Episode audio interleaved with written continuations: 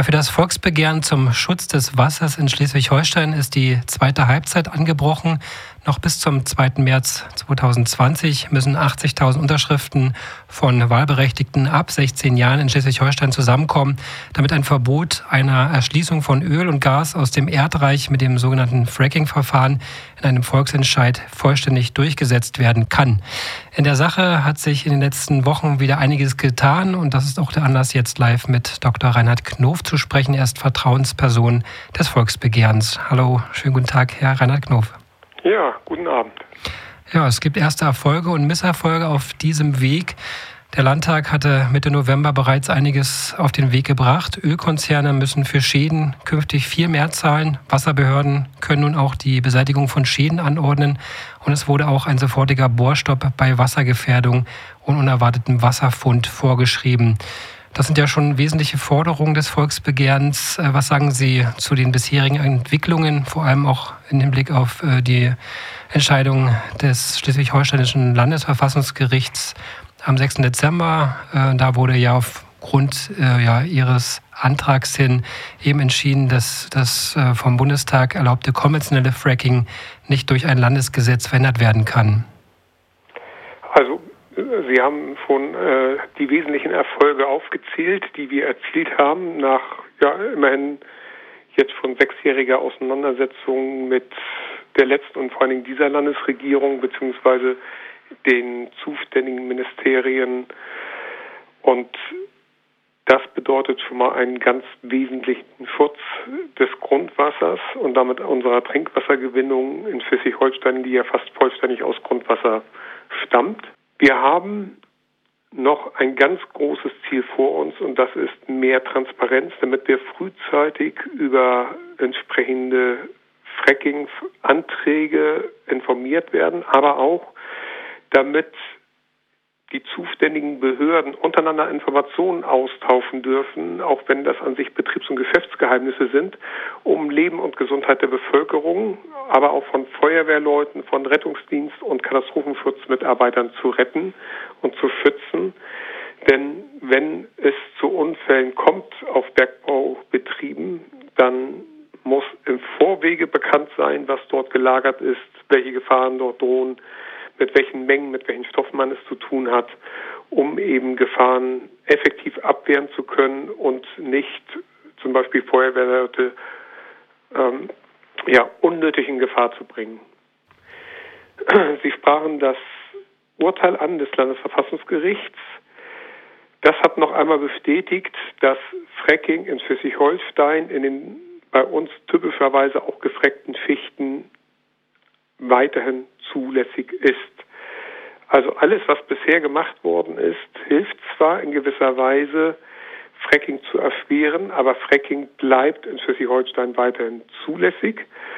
Und deswegen ist dieses Volksbegehren umso wichtiger, damit eben frühzeitig und möglichst vollständig über Fracking-Vorhaben die Informationen geteilt werden können und über die jeweils von einem äh, Bohrplatz ausgehenden speziellen Gefahren.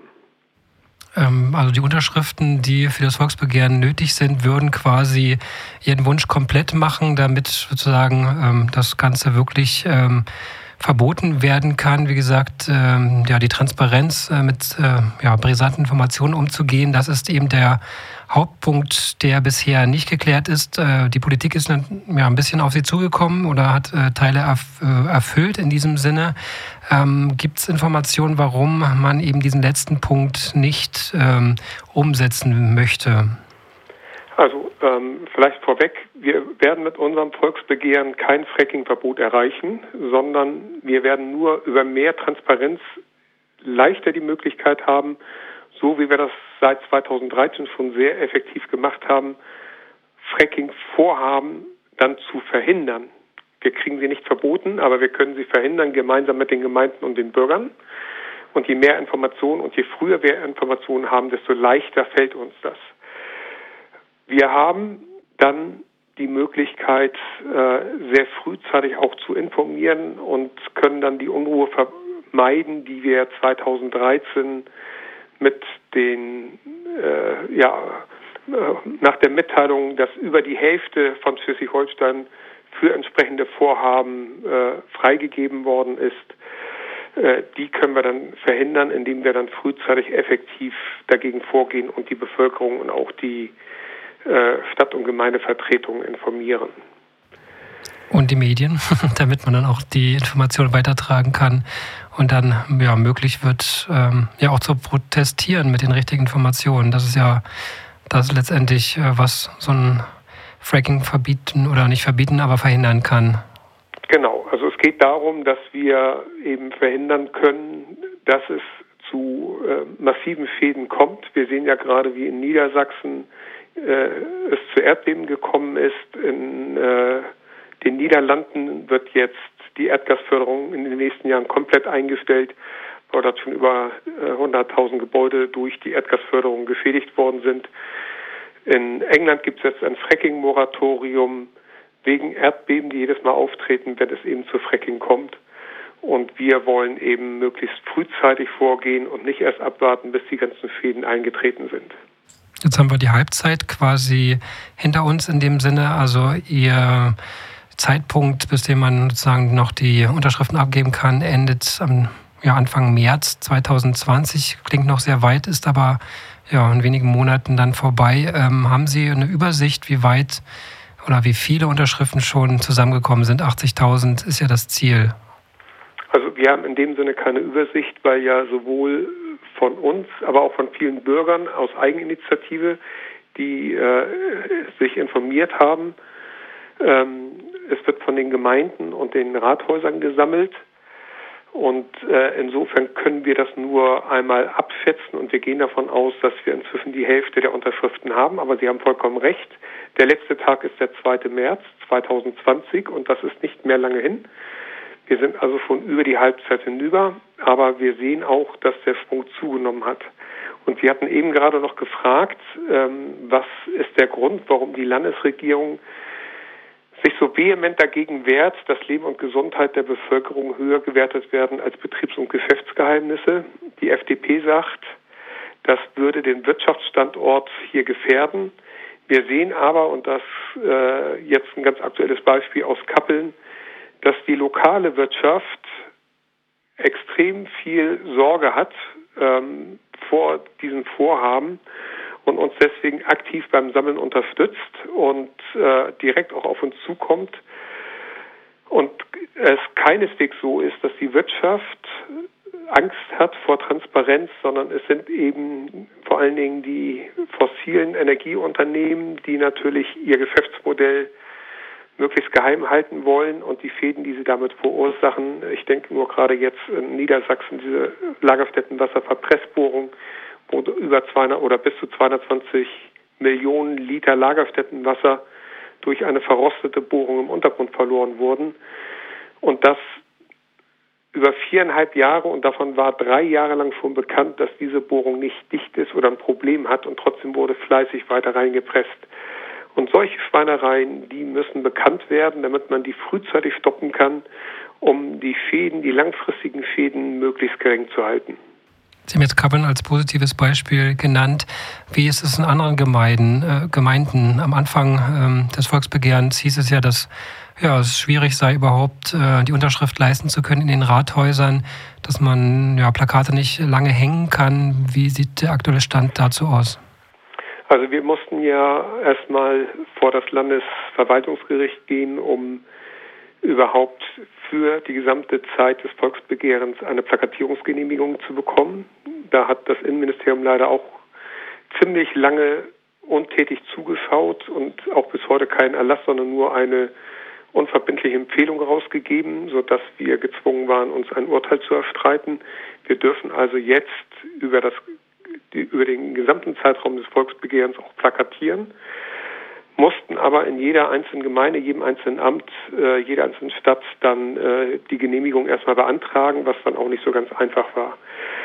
Dann äh, waren die Anweisungen durch das Innenministerium für die Ämter und Städte offensichtlich so unklar, dass in vielen Ämtern die Unterlagen irgendwo in den Schrank oder auf den Schrank oder irgendwo sonst hingepackt wurde. Ähm, teilweise sind die Unterschriftenzettel immer noch sehr schwer zu bekommen. An anderen Stellen ist das wirklich hervorragend, gerade auch wenn man mit den Ämtern persönlich gesprochen hat, äh, sind die meisten bemüht, sich ähm, dann auch äh, rechtskonform dann auch zu verhalten.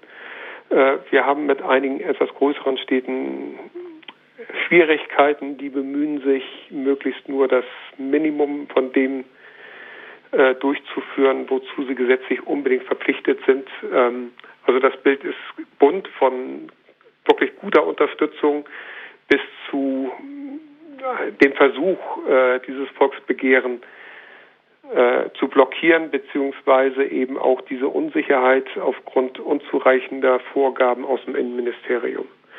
Es haben auch keine Schulungen der Mitarbeiter stattgefunden durch das Innenministerium. Es gibt keine Schulungsunterlagen. Es gibt nur allgemeine Hinweise. Es gibt keine, keinen verbindlichen Erlass. Also insofern gibt es da noch erhebliche Mängel bei der Durchführung eines Volksbegehrens. Da wundert es nicht, dass wir jetzt seit über zehn Jahren das erste Volksbegehren in Schleswig-Holstein durchführen. Äh, bei diesen katastrophalen Bedingungen in Schleswig-Holstein ist das nicht weiter verwunderlich kann man also nur aufrufen, einfach mehr direkte Demokratie regelmäßig zu veranstalten, natürlich auch zu anderen Themen, damit äh, hier ein bisschen mehr Übung in Schleswig-Holstein reinkommt. Vielleicht äh, ganz kurz noch zum Schluss in zwei, drei Sätzen, damit wir nicht nur über dieses Fachwort-Tracking reden. Nochmal, können Sie noch mal ein bisschen kurz skizzieren, ähm, wie das Ganze abläuft, damit man sich vorstellen kann, was beim Fracking passiert?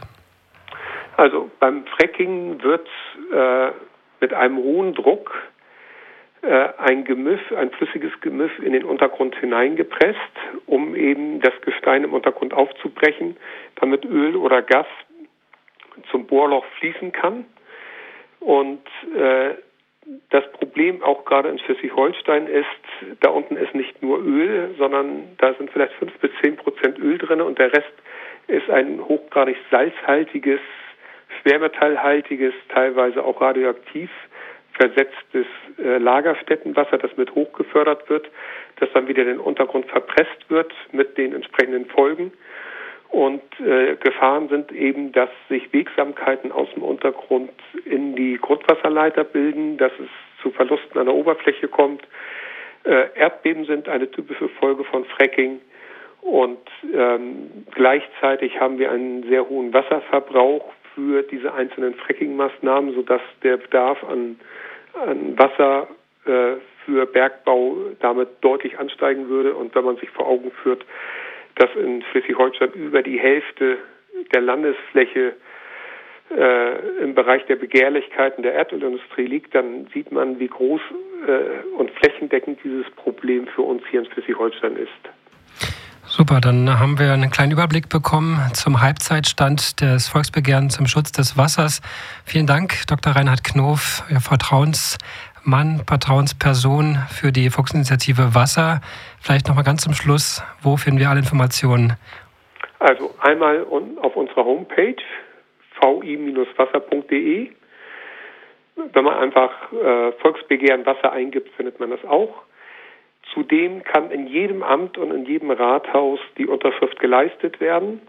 Und äh, auch in sehr vielen Geschäften äh, gibt es das. Und wir haben ja sehr großflächig jetzt unsere Plakate aufgehängt. Auch dort steht unsere Internetadresse drauf. Und ich würde mich sehr freuen, wenn jeder, der für Wasserschutz ist äh, und der für Transparenz ist, fünf Unterschriften sammelt und fünf Leute anspricht und die bittet ebenfalls fünf Unterschriften zu sammeln. Und dann kriegen wir das locker zusammen. Per Schneeball-Effekt zu 80.000 Unterschriften. Vielen Dank, Dr. Reinhard Knof. Ich danke. Einen schönen Abend.